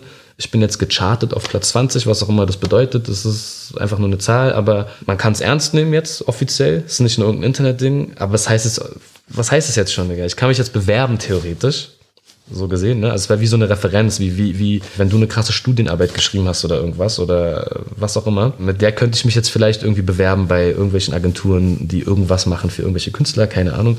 Ansonsten ist es halt einfach eine Investition, würde ich sagen, so in, in, in die Aufmerksamkeit. So. Mhm. Weil ich würde schon sagen, ich bin ein bisschen un unterm Radar, wie ich es gern hätte. So. Okay, also geht es dir nicht so wirklich, wirklich um Visitenkarte für anderes Label, sondern einfach nein, nein, um also Reichweite. Nicht, ich will jetzt nicht zu Universal oder sowas, nur weil ich jetzt so ein, so ein Album rausgebracht habe. Ich will einfach, ich würde so, ich würde es jedem Künstler empfehlen, independent so gut es geht zu bleiben. Vertrieb brauchst du halt einfach, weil die nehmen halt nicht von einer Privatperson, äh, also die Läden nehmen deine CD nicht von einer Privatperson, so wie ich das mitbekommen habe. Du musst schon irgendwie so eine Struktur davor weisen, wie ein Vertrieb, der garantieren kann, dass deine CD, wenn sie auch mal in Buxtehude ausverkauft ist, dass Buxtehude aber noch eine CD danach kriegt und so. Das kannst du halt nicht, das können wir nicht mit unserer Struktur so garantieren. Aber ansonsten würde ich das jedem empfehlen, independent zu bleiben. Erstens, lass du so wenig wie möglich in deine Kunst reinreden. Und zweitens, verdienst du von dem, was du verdienst. Also du behältst dann am meisten. Es geht in deine Tasche. Je mehr Köpfe da ja mit drin sitzen, umso mehr musst du ja abdrücken. Manager und äh, sonst was alles. Hm. Du hast, du hast jetzt auch keinen Manager und wir haben uns aber für, vorher auch schon ein bisschen drüber unterhalten, mhm. dass du halt äh, manchmal einfach äh, durch die Facebook-Kommentare oder durch die, durch die Nachrichten auch durchgehst. Wie ist es denn für dich da, wenn Leute dich fragen, ey, lass doch mal treffen und so, da Nein zu sagen, da auch irgendwie Leute abzulehnen oder so und auch klar zu sagen, so, hey, ich bin Künstler und ich habe jetzt nicht unbedingt Zeit, 20 ich mach Fans zu treffen. Genauso wie du gerade sagst. Es ist echt ein bisschen scheiße so. Ähm, ich finde es, ich habe es auch mal gesagt, also ein bisschen finde ich es ein, es kommt auf die Formulierung an. Manchmal ist es einfach frech, finde ich, so, weil, weil aber dann merkst du auch, das machen eher jüngere Leute, ne? Also die denken gar nicht nach, was du denen da gerade fragst. So. Weil ich fühle mich ganz ehrlich, wenn, wenn mich jemand fragt, ey, können wir mal treffen und chillen oder können wir uns auf ein Foto treffen und so. Ich bin ja kein Geburtstagsclown, den du einfach irgendwo hinpackst und dann, so, das habe ich auch in einem anderen Interview gesagt, die Leute denken halt durch dieses äh, ganze, durch deine ganzen sozialen Netzwerke und, und Profile und so, dass du halt, weil deine Musik ist 24 Stunden am Tag abrufbar im Internet. Deine Videos sind es, deine Facebook-Seite ist es also musst du es auch sein. So, und das, das dann, dann geht so voll das verloren, dass man ein Mensch ist, der einfach auch selber lebt, Alter. So, das finde ich ein bisschen schwer dann. Ich sag aber den Leuten ganz ehrlich, ey Leute, so, das würde ausarten, ich kann mich nicht einfach mit jedem treffen und so. Ich habe das ja auch früher gemacht, ganz am Anfang, sage ich dir ehrlich. So, so als mich kein Schwein kannte, ich habe mich über jeden gefreut, der mich angeschrieben hat und der eine CD kaufen wollte, aber gesagt hat, ich habe kein ich komme auch aus Kreuzberg oder aus Berlin, können wir uns mal irgendwo treffen am Couch? Hab ich gesagt, ja, Digga, kein Thema, lass uns irgendwo treffen. Habe ich mich zehn Minuten mit dem getroffen, habe dem CDs gegeben. Der hat sich gefreut, ich habe mich gefreut und weiter ging's. So, so habe ich angefangen, Digga. Gar kein Thema. Aber ähm, so, das kannst du halt nicht mehr machen. So, so, und vor allem nicht, weil jemand ein Foto will. So dann also ich sage zu jedem, komm aufs Konzert. Ich bin nach jedem Konzert von mir selbst am Merchandise-Stand und bin da so, jeder kriegt sein Foto, kann quatschen, sonst was so. Einfach, weil ich das selber voll wichtig finde, dass, dass man die halt nicht nur so abfrühstückt, sondern dass es halt so So, so wie so eine Community, so ein Geben und Nehmen ist so. Aber so, wenn mich auf der Straße jemand trifft, auch immer gerne, gar kein Thema. Ich habe noch nie gesagt, nein, Dicker, verpiss dich, auf gar keinen Fall. So, vielleicht habe ich gesagt, ich esse gerade, warte kurz, aber das war's. Ähm, aber so wirklich so dieses abrufbar sein und immer präsent sein, das nervt mich ein bisschen, weil so Privatsphäre muss auch irgendwo ein bisschen sein. Ich, ich, ich bin schon so privat in meiner Musik. Ich muss jetzt nicht noch dein, dein Homie sein, der mit dir ein Bier trinken geht, weil du es möchtest. So. Hm. Ist ja sehr einseitig dann. Ich würde jetzt gerne auf Zeilen eingehen. Und ja. ähm, Hass ist ja auch ein, ein präsentes Thema bei dir. Mhm. Und ähm, da sagst du, da geht's ja um Hass, wenn ich es richtig verstanden habe. Immer wenn er weiter wächst, daran erblinden viele Menschen. Der Trick ist, ihn zu lenken an die richtigen Adressen. Mhm. Wie lenkst du Hass? Du musst ähm, zu dem Track zum Beispiel noch den anderen Track Wut zur Veränderung vielleicht äh, mit hinzuziehen, da, da greife ich das auch nochmal auf, da sage ich ja das gleiche nochmal am Ende, denselben Satz. Das bezieht sich einfach darauf, dass du, wenn du, wenn du Wut hast auf Dinge, so, also, also wenn dich was richtig stört und ankotzt, dass du reflektieren solltest, woran das liegt und es dementsprechend deine Wut darauf konzentrieren, weil meistens wird es halt in unserer Gesellschaft, ich will das jetzt gerade noch theoretisch beantworten, ohne jetzt in ein Detail zu gehen, wird es kurzschlussmäßig auf den erstbesten Sündenbock projiziert oder vielleicht wirklich auf den klaren Sündenbock, aber man versteht gar nicht, dass dahinter eigentlich noch eine andere Ursache ist. Ich weiß nicht, ob man das jetzt so theoretisch versteht. Wir können jetzt über verschiedene. Meinst du, dass du einfach den nächstbesten auf der Straße, weil er zu langsam vor dir rumläuft, äh auch das, das, guck mal, das kannst du auf alles Mögliche beziehen. Du kannst jetzt sagen, ey, du hast schlechte Laune, da musst du aber nicht einen Typen auf der Straße boxen. So, so musst, du musst überlegen, warum hast du denn schlechte Laune und was fuckt dich denn ab? Und dann musst du daran was ändern. Du kannst, wir können jetzt gesellschaftliche Themen, so zum Beispiel, du kannst den Flüchtling hassen, weil du denkst, ist ja voll alles scheiße hier und der kommt jetzt hier und bla, keine Ahnung. Ja, warum kommt der denn? Der kommt aus denselben Gründen, warum es dir auch scheiße geht am Ende des Tages, so, weil da ganz andere Sachen eine Rolle spielen. Und es gibt viele Leute, die dieselben Sachen erkennen, aber die falschen Schlüsse meiner Meinung nach ziehen. Weißt du? Und äh, das meine ich einfach damit so. Ich meine, die richtigen Adressen, das ist ja auch, alles, was ich sage, ist ja auch subjektiv, ist ja meine Meinung. Es kann ja für jemanden die falsche Adresse sein. Hass ist auch ein großes Wort, so. Mhm. Mit Hass, mit Hass meine ich einfach wirklich so dieses, dieses, ähm, wirklich richtig sauer sein, richtig unzufrieden sein, richtig abgefuckt sein und wirklich Dinge, so wirklich was ablehnen. So, und aber halt, du musst erkennen, warum du das ablehnst. Ja, Jetzt müsste man ins Detail gehen, weißt du? So aber hast, hast, du denn eine klare Adresse, so, wenn du jetzt keine Namen nennen möchtest, aber wo du deinen Hass adressierst? Nee, also eine klare Adresse nicht, sondern in jedem Thema. Es gibt ja ganz viele verschiedene okay. Themen. Also Hass bedeuten ja ganz viel, das, das ist halt ein das Oberthema von ganz vielen Dingen. Ähm, es geht eher um den Absender zu erkennen, wo kommt der Hass her und da dann das Richtige zu finden. Genau, also ich würde sagen, ähm, Hass bedeutet ja auch einfach mal das Gegenteil von Liebe. So. Und Liebe ist halt so eine Sache, die, die, die ja auch ganz viel bedeutet. Das kann zwischenmenschliche Liebe sein. Es kann aber auch einfach so von dir aus deine, deine, also ein positiver Mensch, der viel Liebe verspürt, bla bla und so weiter. Und gerade in meiner Musik, wo ich so, ich, ich, ich mache keine Musik, wenn es mir gut geht. Ich habe sehr viel so gut, äh, schlechte Laune Musik und es, äh, es gibt keine Happy Ends in meiner Musik, also selten. Und es gibt ganz viele negative Sachen einfach. Also ich krieg auch wirklich oft die, das Dings, dass meine Musik Leute runterzieht. Oder ich krieg auch richtig, richtig, richtig traurige Nachrichten. Also wirklich traurige Nachrichten, wo wirklich richtig schlimme Dinge passiert sind. Und die Leute mir dann schreiben, dass die Musik ihnen da aber hilft. So, wo ich mir immer denke, okay, ich freue mich für deine Nachricht, ich finde aber krass schade, dass dir das passiert ist. Ja, aber geil, dass es dir dann hilft, so mäßig so. Und also alles mögliche an Schicksalsschlägen so. Und ich mache das halt auch so. Meine Mucke ist halt, ich, ich, alles, was ich so berichte, mein Leben, bla bla, berichte ich ja aus einer negativen Perspektive. Ich berichte, berichte ja die negativen Dinge, so, weil ich halt das einfach erzählen möchte und oder mich da, dadurch so tagebuchmäßig auskotze oder selbst therapiere oder keine Ahnung. Oder einfach nur Leuten, denen es vielleicht ähnlich geht, aus, auch was geben möchte, so aus der Seele sprechen, bla bla. Und Hass vereint halt all das so. Ich würde sagen, als, als jüngerer Mensch war ich sehr blind wütend und wollte eher pöbeln und wollte, keine Ahnung, auch als Kind, ich habe andere Kinder geärgert und so. Heute weiß ich warum. Jetzt würde ich die nicht mehr ärgern. Dieses, war es ein Ego-Ding damals? Ein was war ich? Ein, war es ein Ego-Ding damals, dass du die geärgert hast? Nee, es war einfach, weil es äh, zu Hause kacke war, habe ich das draußen rausgelassen. Okay. Das Ego würde ich jetzt, ja, was ist jetzt ein Ego-Ding? Am Ende ist alles ein Ego-Ding. Also, keine Ahnung. Ja, weil es mir, mir nicht so cool ging, dachte ich, es soll anderen auch nicht cool gehen. So, irgendwie so, vielleicht. Ich meine jetzt eher, dass du dich besser fühlst dadurch. Ja, ja, aber im Endeffekt macht man ja so alles, versucht man da irgendwie um damit es einem gut geht oder besser geht. Also deswegen, wo ich habe jetzt nicht da gesessen und gedacht, wie kann ich jetzt mein Ego pushen, indem ich den ärgere, sondern einfach, ich habe mich so und so verhalten aufgrund von den und den Dingen, die passiert sind wahrscheinlich. Und ähm, ja. Digga, Hass ist halt auch eine Motivation irgendwo. Also ich, ich bin so, ich bin ein sehr trotziger Mensch auch so. Ich bin so, wenn, ich weiß nicht, so in allen möglichen Lebenslagen, ich bin so, ja dann jetzt erst recht. Und Hass ist so eine, das versuche ich mir in den Track Blutgruppe Hass, wo du die Zeile hast, auch zu sagen. Das ist in der, am, am Ende des zweiten Parts, dass das, ich brauchte nie eine Therapie oder Durchhalteparolen, weil mein Hass auf die Welt meine Motivation ist. Also weil die größte Motivation ist so. Das ist so, ja, kann ich nicht besser sagen gerade. Okay. Ja, es hat, also wenn ich das Album höre, stimmt schon, es zieht schon ein bisschen runter. Ne? Es ist eher, auch wenn es, es ballert immerhin, es ist jetzt nicht nur trist, sondern du vom Flow her und äh, von den Aussagen ist es halt schon eher wütend. Nicht so, oh, die Welt ist so, so, so scheiße. Und also schon, du sagst, die Welt ist scheiße, aber halt äh, eher ein bisschen aggressiver. Aber ähm, ich persönlich, ähm, für mein Leben, ich glaube, das wird mich eher unglücklich machen. Also ich suche schon eher Liebe. Ich versuche Liebe zu geben in, keine Ahnung wie. Also das ist eher so meins und auch äh, vielleicht lieber naiv sein und manche Sachen ähm, eher, eher hinnehmen teilweise, als mich dadurch abfacken zu lassen. Weißt du, was ich meine? Weil ich sonst merke, ich werde, glaube ich, unglücklich. Wenn ich all die negativen Dinge sehe, die passieren, äh, an mich ranlasse, dann zieht mich das tatsächlich runter. Und du hast ja eher, glaube ich, dieses Offensivere. Ich sehe die Probleme, ich spreche sie an.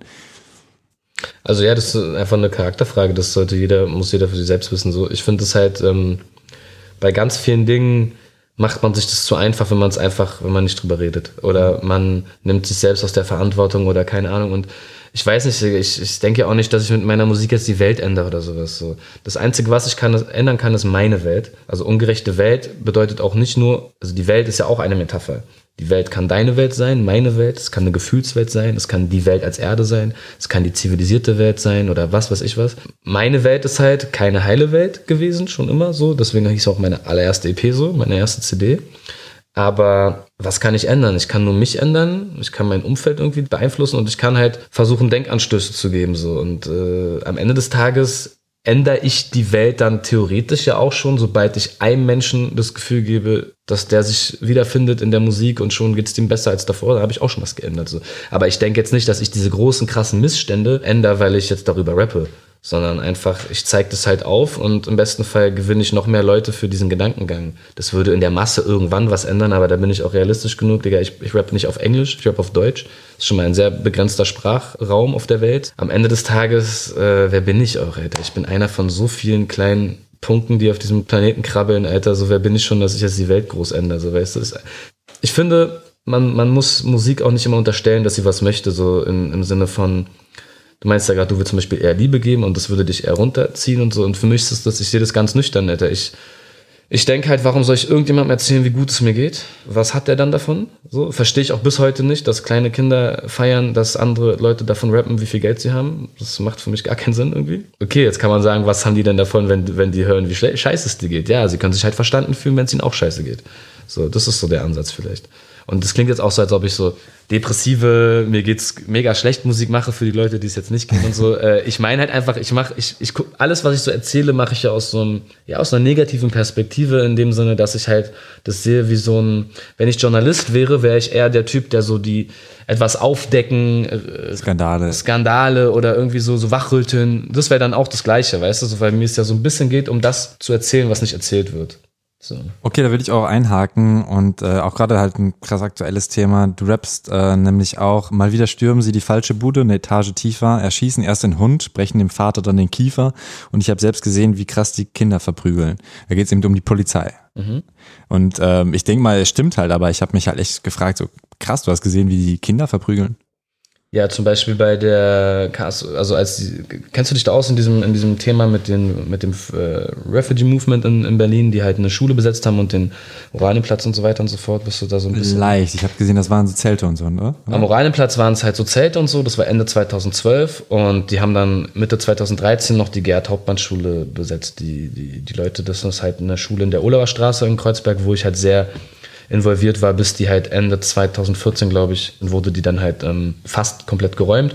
Und bei dieser Räumung gab es so einen neuntägigen Polizeieinsatz, wo halt halb Kreuzberg abgesperrt war und wirklich so, das könnt ihr auch alles im Internet nachlesen, das hat ein paar Millionen gekostet, davon hättest du eine Flüchtlingsvilla bauen können, aber die haben halt lieber einen Polizeieinsatz gemacht mit Bullen aus dem ganzen Land, die da irgendwie über 1000 Bullen, also mehrere tausend Bullen, weiß ich gar nicht, wie viele waren da und haben, ja, Kreuzberg auf den Kopf gestellt und da waren halt äh, ganz viele Sitzblockaden und so, weil da haben vor allem so, es gibt in Berlin ein paar so, ähm, so Schulstreik, so heißt es, und also so jugendliche Schüler, wie auch immer, die sich organisieren und die gerade bei dem Thema so voll viele Demos gemacht haben, wo ich auch aufgetreten bin. Ich habe ja auch in dieser besetzten Schule bin ich ja Teil von so einer, von so einem Bandprojekt, was sich da gegründet hat, Anti-National Embassy, für die Leute, die es nicht kennen da äh, sind wir auch auf diesen Demos zum Beispiel aufgetreten. Das machen halt, haben halt Schüler gemacht, also viele Jugendliche und so. Und die haben sich da halt auch hingesetzt und die wurden dann auf jeden Fall von Bullen einfach äh, weggeknüppelt teilweise so. Und auch so von so aus kürzester Distanz hat einer so, so viel Pfefferspray bekommen, dass der aus dem Auge geblutet hat, wo man dann nur gehört hat, der hätte wohl also sein eines Augenlicht verloren und kein, also vom, also irgendwie so eine Geschichte so und als Beispiel, da habe ich das zum Beispiel gesehen, genau. Also auf Demonstrationen und so, dass halt auch wirklich Kinder, Mädchen weggeknüppelt werden von irgendwelchen Polizisten. Hm. Genau. Wie hast du dann jetzt Hamburg und G20 wahrgenommen? Also ich war ähm, das Wochenende, bevor diese Hauptausschreitungen waren, war ich in Hamburg ähm, auf dem Camp, auf dem einen. Was für ein Camp? Also da wurden ja mehrere Camps, äh, Protestcamps wurden ja organisiert wo die Leute eigentlich campen wollten. Diese Camps wurden genehmigt, aber ich glaube nicht, dass sie dort übernachten dürfen und so. Ich weiß jetzt auch nicht, wie viele es gab, aber auf jeden Fall wurden die dann irgendwie, oder eins von denen, oder keine Ahnung, die wurden auf jeden Fall, nachdem ich da aber schon weg war, wurde da eins auch ähm, ja so krass geräumt von der Polizei. Das war auch das Erste, was so medial für Aufsehen gesorgt hat, weil nämlich zwei Gerichte das erlaubt hatten, die Bullen aber gesagt haben, nö. Und das ist ja eigentlich schon so putschmäßig, so dass sich die Polizei übers Gesetz stellt, sozusagen. Das ist, und das ist hier gar nicht so krass jetzt vielleicht in Mainstream-Medien gelandet, aber so auf politischer Ebene, das ist eigentlich ein mega krasser Skandal. Im Nachhinein wurde dann von einem Gericht legitimiert, was die Bullen da gemacht haben. Aber zu dem Zeitpunkt, wo die Bullen darauf gegangen sind und die Leute von der Wiese gekloppt haben, war das auf jeden Fall illegal. Ich war halt aber nicht da dabei, ich habe es nicht live gesehen. Ich habe halt, ich bin nach Hamburg gefahren, wir hatten dort einen Auftritt ja, und das war einfach wirklich, da waren, also das wurde von vornherein so krass von der Polizei verhindert, dass da überhaupt dieses, dieses, diese Veranstaltung stattfindet mit, mit Musik und allem, weil alle Wege, also da gab es einen Weg. Jetzt. Der, der, also jetzt nicht, dass ich als PTK da auftrete, sondern ja. allgemein, dass dort, mhm. okay, ihr campt da nicht, ihr dürft da trotzdem euer Zelt aufbauen, euer eines großes, aber auch überhaupt, dass da Leute hingehen können und so. Also, denen wurden zum Beispiel Toiletten verboten aufzubauen. Und wenn du ins Gebüsch wolltest, standen da überall Bullen. Also so, mit wirklich so Schikane-mäßig so. Äh, dann äh, gab es mehrere Wege, um aufs Gelände zu kommen. Bei dem einen habe ich mir sagen lassen, von den Leuten, die durchgekommen sind, äh, die sind insgesamt durch sechs Polizeikontrollen. So viele haben halt nach der dritten keinen Bock mehr, weil es halt 100 Jahre dauert, bis du da durchgelaufen. Und die wird halt alles weggenommen, wo sie irgendwie ansatzweise einen Grund finden können. So. Und das war schon echt eklig. Somit sind echt wenig Leute dann am Ende da gewesen, zu dem, was dort hätte kommen können. Ja, so habe ich das erstmal von vornherein erlebt. Also ich habe gestern erst jemanden getroffen, der Journalist ist, der eine Akkreditierung hatte, der ähm, dort vor Ort einer von, ich glaube, 33 Journalisten ist, die denen die, die Polizei am Tag die Akkreditierung weggenommen hat wegen Sicherheitsbedenken oder so. Und das heißt, den wurde halt irgendwie, äh, den wurde am Tag vom, also am einem dieser G20-Tage äh, erklärt, dass sie dort nicht arbeiten dürfen, obwohl es seit Monaten feststand und das ja alles geprüft wurde so. Und das ist halt auch schon wieder so eine Erdogan-Methode irgendwie. Also, sorry, ist halt einfach, ist halt krass, so Journalisten einfach zu sagen, nö, er wiederum hat mir auch erzählt von Leuten, die ich auch kenne von dort, die ich auch zum Beispiel gesehen habe, als ich dort aufgetreten bin. Prellung, Fußbruch, was weiß ich was, bla, was die jetzt, also er meinte auch, er hat noch nie und der, der war, der war in, vor kurzem in Kurdistan, der war in Libanon im Flüchtlingslager und so, der, der macht viele Fotos, der war in ganz vielen Demos auf, auch in Paris und so, wo er wirklich krasse Fotos auch gemacht hat, wo so Bullen brennen und so. Der hat sehr viel gesehen. Und der meinte, er hat noch nie so viele Schwerverletzte nach der nach Polizeiaktion gesehen wie jetzt in Hamburg. Also wirklich, die er auch kennt und die er selbst gesehen hat. Und das ist so der, finde ich, intensivste Erfahrungsbericht, den ich dir jetzt aus Hamburg selber sagen kann von den Leuten, die ich kenne. Ja, ich habe das auch alles im Internet gesehen und sonst was, mir das reingezogen und ähm, mir mein Bild da gemacht. So. Also die Bullen haben auf jeden Fall auch Lust gehabt. Kann man nicht anders sagen. ACAB, All Cops Are Bastards? Das ist eine Frage oder was? Ja, das ist eine Frage. Stimmst du dem zu? Digga, also generell sollte man äh, nicht alle über einen Kamm scheren. Es gibt auch bestimmt irgendeinen coolen Verkehrspolizisten oder jemand, der irgendeinen Kinderficker gerade festnimmt oder sonst was, bla bla. Ich selber habe schon eine Ablehnung der Polizei gegenüber, weil ich finde, dass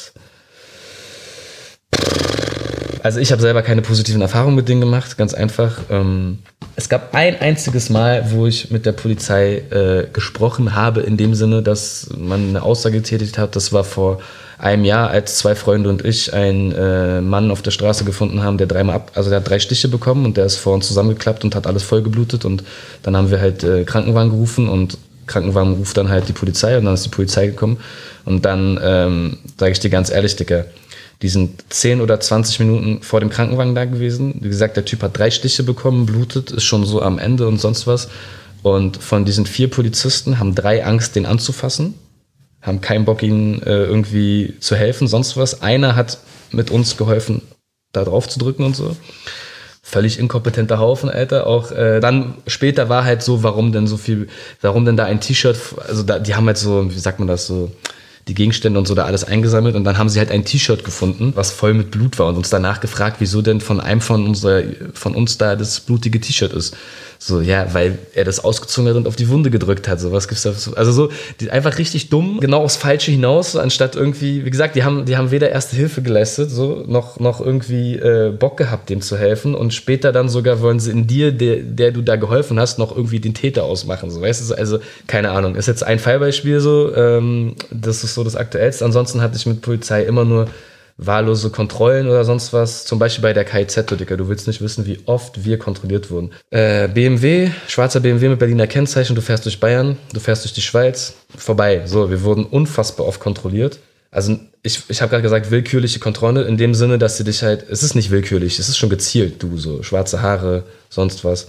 Aber es ist so willkürlich, weil wir haben halt nichts gerade vorzuweisen, aber dann suchen sie halt so lange, bis sie vielleicht doch irgendwas finden oder keine Ahnung, Alter. Ich habe auf jeden Fall sehr, sehr viele so eine Erfahrung gemacht und ähm, ich denke mir halt in dem Sinne, wenn du Polizist wirst und vor allem, wenn du in so eine Hundertschaft gehst, dann hast du Bock auf genau so eine Sachen, die da in Hamburg passiert sind. Du hast Bock, Leute zu boxen. Äh, du gehst ja nicht zur Polizei und also du kannst dir aussuchen, welchen Bereich du dann auf dich nimmst, so am Ende des Tages. Also vielleicht kannst du nicht deine Wunschposition oder sonst was, aber dass du zur Hundertschaft gehst, dazu hat dich niemand gezwungen.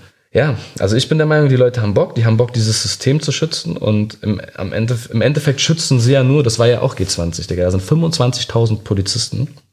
25.000 Polizisten, Digga, das war, glaube ich, nach der Kriegszeit der größte Polizeieinsatz ever, seitdem das so äh, geschichtlich festgehalten wird, ja, und ähm, die schützen jetzt die angeblich gewählten oder vom Volk so krass, die, die, die, die, die Völker repräsentieren, so die werden, die müssen die schützen vor dem Menschen, ja.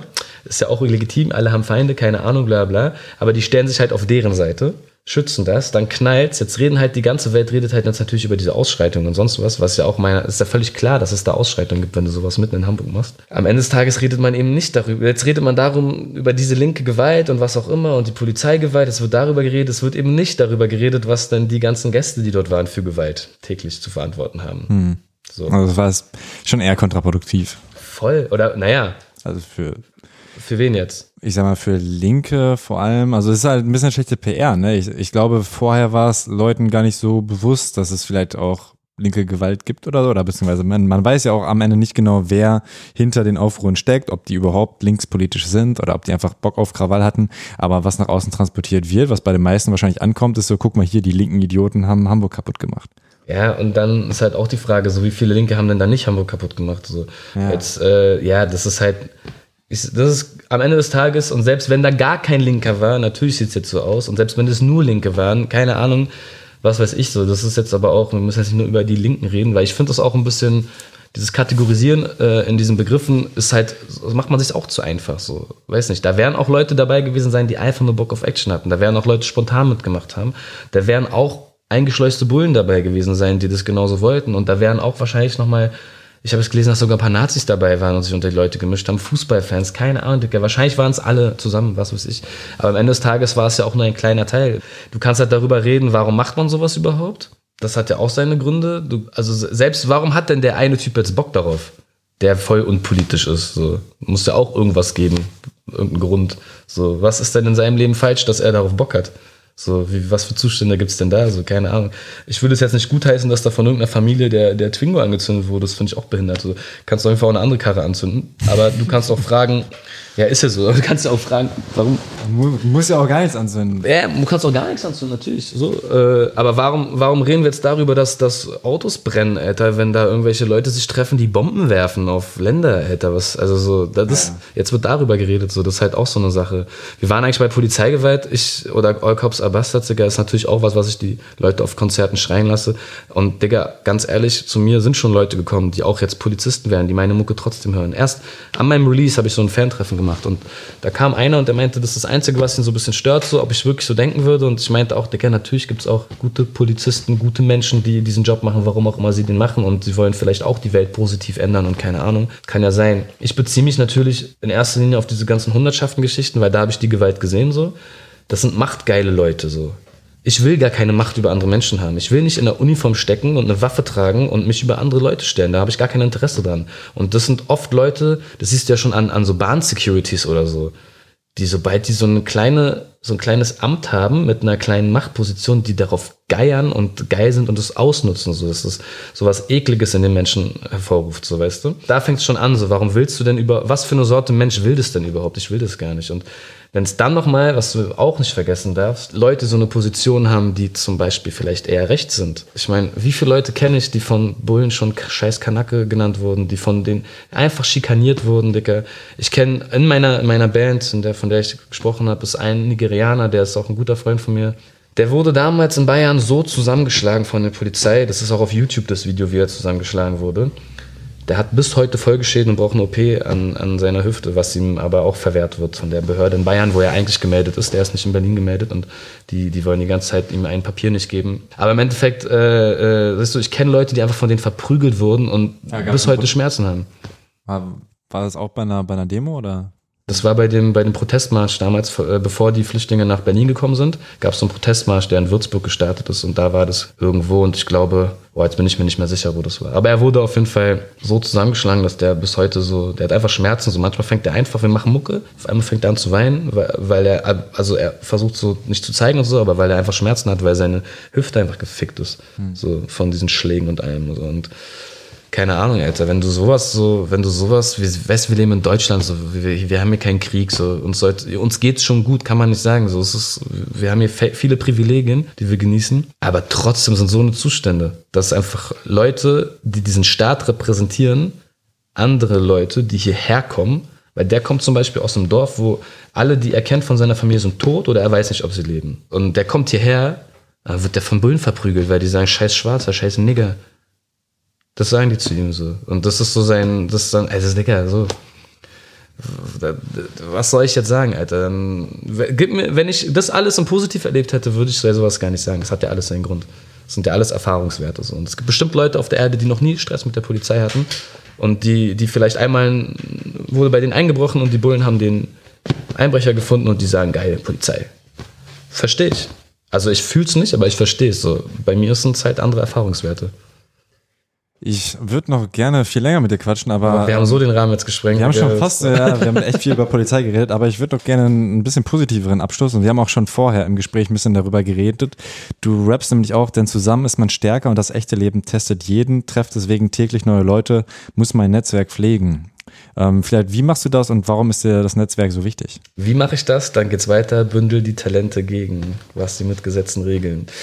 Wenn dir die Connections fehlen, kann ich dir Adressen geben. Ja, das ist, wie mache ich das? Genau. Ähm, was war der zweite Teil der Frage? Damit ich Warum das Netzwerk überhaupt wichtig ist? dass so das Netzwerk ist, ja, zusammen ist man stärker. Man, man, man kann nicht alles alleine schaffen. Das können wir auch ruhig theoretisch beantworten, nicht jetzt so gezielt, sondern einfach, ey, in, in deinem Privatleben ist es einfach leichter, mit Leuten zusammen an etwas zu arbeiten und sich gegenseitig zu helfen, zusammen etwas zu schaffen. Auch umgekehrt, geteiltes Leid, das halbes Leid. Es hilft einfach, eine Community zu sein, so. In jeglicher Hinsicht, irgendwie Gleichgesinnte sollten sich connecten und sollten etwas schaffen. Das habe ich dir auch vorhin schon gesagt. Ich sehe ein Feature auch nicht nur, ein Rapper featured ein Rapper, sondern wenn ich jemanden kenne, der Fotos macht, wenn ich jemanden kenne, der der zeichnet zum Beispiel, dann mache ich mit dem ein T-Shirt-Motiv oder so und dann ist das unser Feature oder was weiß ich, was man für, was man für Projekte ins Leben rufen kann und dieses Ganze mit den, so Bündel die Talente und sowas, das, ich meine halt, dass, dass vielleicht nicht alle, aber viele Leute können irgendwas und, oder, oder vielleicht können auch alle was, aber nicht jeder weiß, was er kann. Und wenn du, wenn du was hast, was du richtig gut kannst und wo dein Herz dran hängt und was so was Kreatives ist, das kann ja alles Mögliche sein, dann kannst du einfach, du kannst halt was machen. Du kannst halt nicht nur stumpf deiner Berufung nachgehen, sondern du kannst auch noch versuchen, das kannst du natürlich machen, um Geld zu verdienen, aber du kannst auch noch versuchen, dasselbe nochmal umzumünzen in etwas, wo du was bewirkst. Wie gesagt, Digga, sag mir irgendwas, du machst einen Podcast, du kannst einen Podcast machen, um Geld zu verdienen, du kannst aber auch einen Podcast machen, um auf Themen aufmerksam zu machen. So der Ansatz. Und das wiederum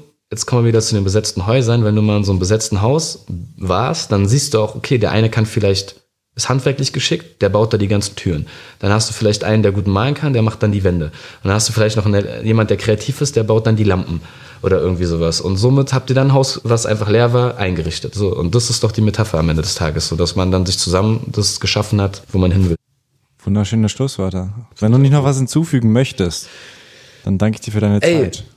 Ich hoffe, ich habe nicht zu viel äh, mich verlaufen in den Sätzen. Das passiert sehr oft. Ähm, Kannst auch gerne schneiden, solange es inhaltlich noch äh, richtig ist. Und ansonsten, ja, meine Tour ist im September, Oktober und ich freue mich über jeden, der vorbeikommt. Mein Album ist vor zwei Wochen rausgekommen. Und ja, Digga, keine Ahnung. Ich wünsche dir, dass du auf jeden Fall noch äh, coole Gäste kriegst und äh, da auch deine Reichweite noch steigerst. Endlich mal coole Gäste kommen, genau. Endlich mal coole, nicht nur, nicht nur ich hier. Und äh, nee, dass du auf jeden Fall äh, auch ein geiles Projekt draus machst, weil am Ende des Tages, ähm, ja, auch das ist ein Weg zum, wie gesagt, auf Themen aufmerksam zu machen oder Leuten eine Plattform zu geben oder keine Ahnung. Hört mal in meine Mucke rein und bleibt am Ball. Vielen Dank. Danke dir.